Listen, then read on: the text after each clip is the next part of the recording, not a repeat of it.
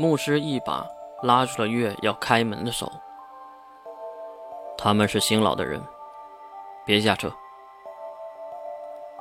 月却慢慢的推开了牧师的手腕，然后对他点了点头，附带上一份少女的微笑。我死了，对你干爹可没有好处。如果你孝顺，就想办法把我和我的朋友都弄出来。加油，年轻人！说完话，月离开了车子，后面的小强当然也没敢下车，只是盯着那跟着黑衣人们远去的月。至于月去了哪里，当然是星不在的住处。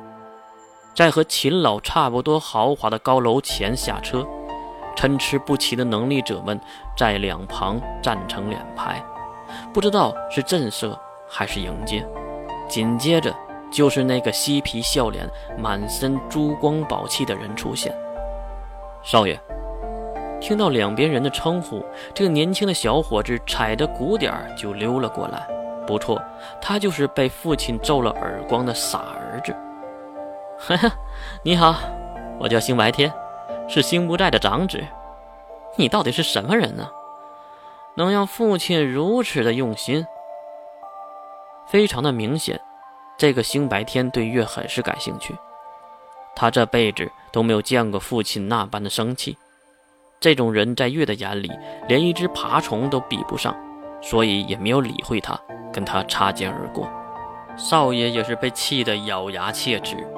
再加上如此近距离的会面，露西亚的美丽面庞让星白天有了拥有她的欲望。有钱有势力的人就是这样，喜欢那些无法驾驭的东西。况且眼前的东西既美丽又危险，就更有挑战性了。所以少爷此时也是暗下决心，势必要得到眼前的少女。越在前面走。白天少爷就在后面跟着，一直就跟到了建筑的最顶层，下了电梯，经过几层安保，但是安保人员没有和月说任何的话或者检查他，这说明星老已经事先打了招呼，可能星老也知道，就算是收走月的枪，如果他想，他也可以杀光这里所有的人。推开最尽头的门，两个人映入眼帘。一个是苍老很多的星不在，一个是已经长成性感美女的红发女仆。好久不见了，黑芒大人。星老故意的错开关键名讳，然后对后面的傻儿子使了一个眼色，示意关门。星白天急忙关上门，并无声的坐在一旁的沙发上。坐呀。再次的开口，月也是有了反应。知道是我，还抓了我的朋友。知道是我，还找人袭击我。你是活腻了吗？星不在。哎，你怎么和我爹说话呢？星不在都没有开口，后面的星白天蹦了起来。为什么会如此的愤怒？因为星白天不久前还惹了父亲生气，这个时候一定要表现得很像一个好大儿。可是他不知道自己面对的是什么人。星老急忙瞪向星白天：“滚，滚出去！”非常的明显，星老更生气了，不过没有表现的太过分，毕竟月在这里呢。懵逼的星白天不知道什么情况，但是也不敢再惹怒老爹。只能灰溜溜的离开屋子，并带上了门。看到那个没长眼的家伙离开，月再次开口：“两句话说明白，我两个问题，不然世界上从此不再有木马星空。”月下达了最后的通牒，星老没敢随意的开口，他怕浪费一次机会。所以歪头看向身边的红发女仆，没有任何表情的性感女仆却直截了当的说出了星老的顾虑。他是第一魔兽的封印体，三维顶级，准四维。估计寒天斯鲁特已经被杀了。星不再点了点头，这些话月也都听见了。人家也没有打算背着他聊。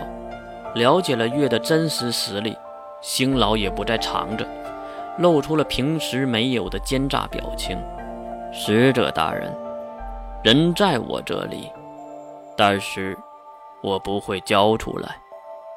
理由很简单，他可能是人类的希望。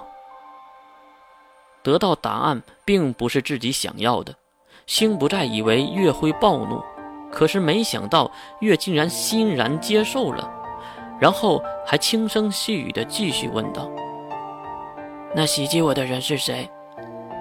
他可没有这个实力。”月指的是星老身边的红发女仆。其实月心里是知道的，这个女仆有没有这个实力都不是她，她和露西亚没有任何关联。也就无法让自己胸下的手工纱闪耀，那一定是另有其人。所以月没有生气，就是想套话。可惜的是，现在星老已经不再尊敬眼前的月了。抱歉呐，使者大人，这个我也是无可奉告啊。你觉得我闹不起来？星老摇了摇头。使者大人，您也应该知道，现在天下三维能力被分为了十个等阶，因为四维以上的能力者们不是沉寂就是败亡。所以呢，越等待新老露出老底，其实越早就已经猜到了。我的女仆，洒雪兰亭。视为终结，你在这里动武是动不了的，所以我觉得我们可以坐下来好好的谈谈，谈一谈权衡利弊，谈一谈如何放了你的朋友，这样不是很好吗？星老的话是真的吗？月知道是真的。这个女仆在很多年前第一次见面的时候，大家都知道她是一个高手，不然现在的星老说话也不会如此的硬气。至于月会不会生气，当然是不生气的，因为月想知道的事儿都知道了。第一个，阿里森还活着，就在这座城市中；第二，袭击自己的人一定和星家联盟有关，那继续查下去就会水落石出。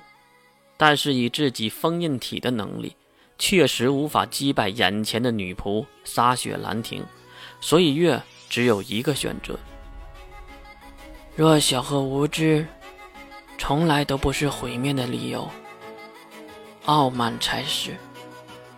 说完这话，月双手合十，站稳脚步，雪叔。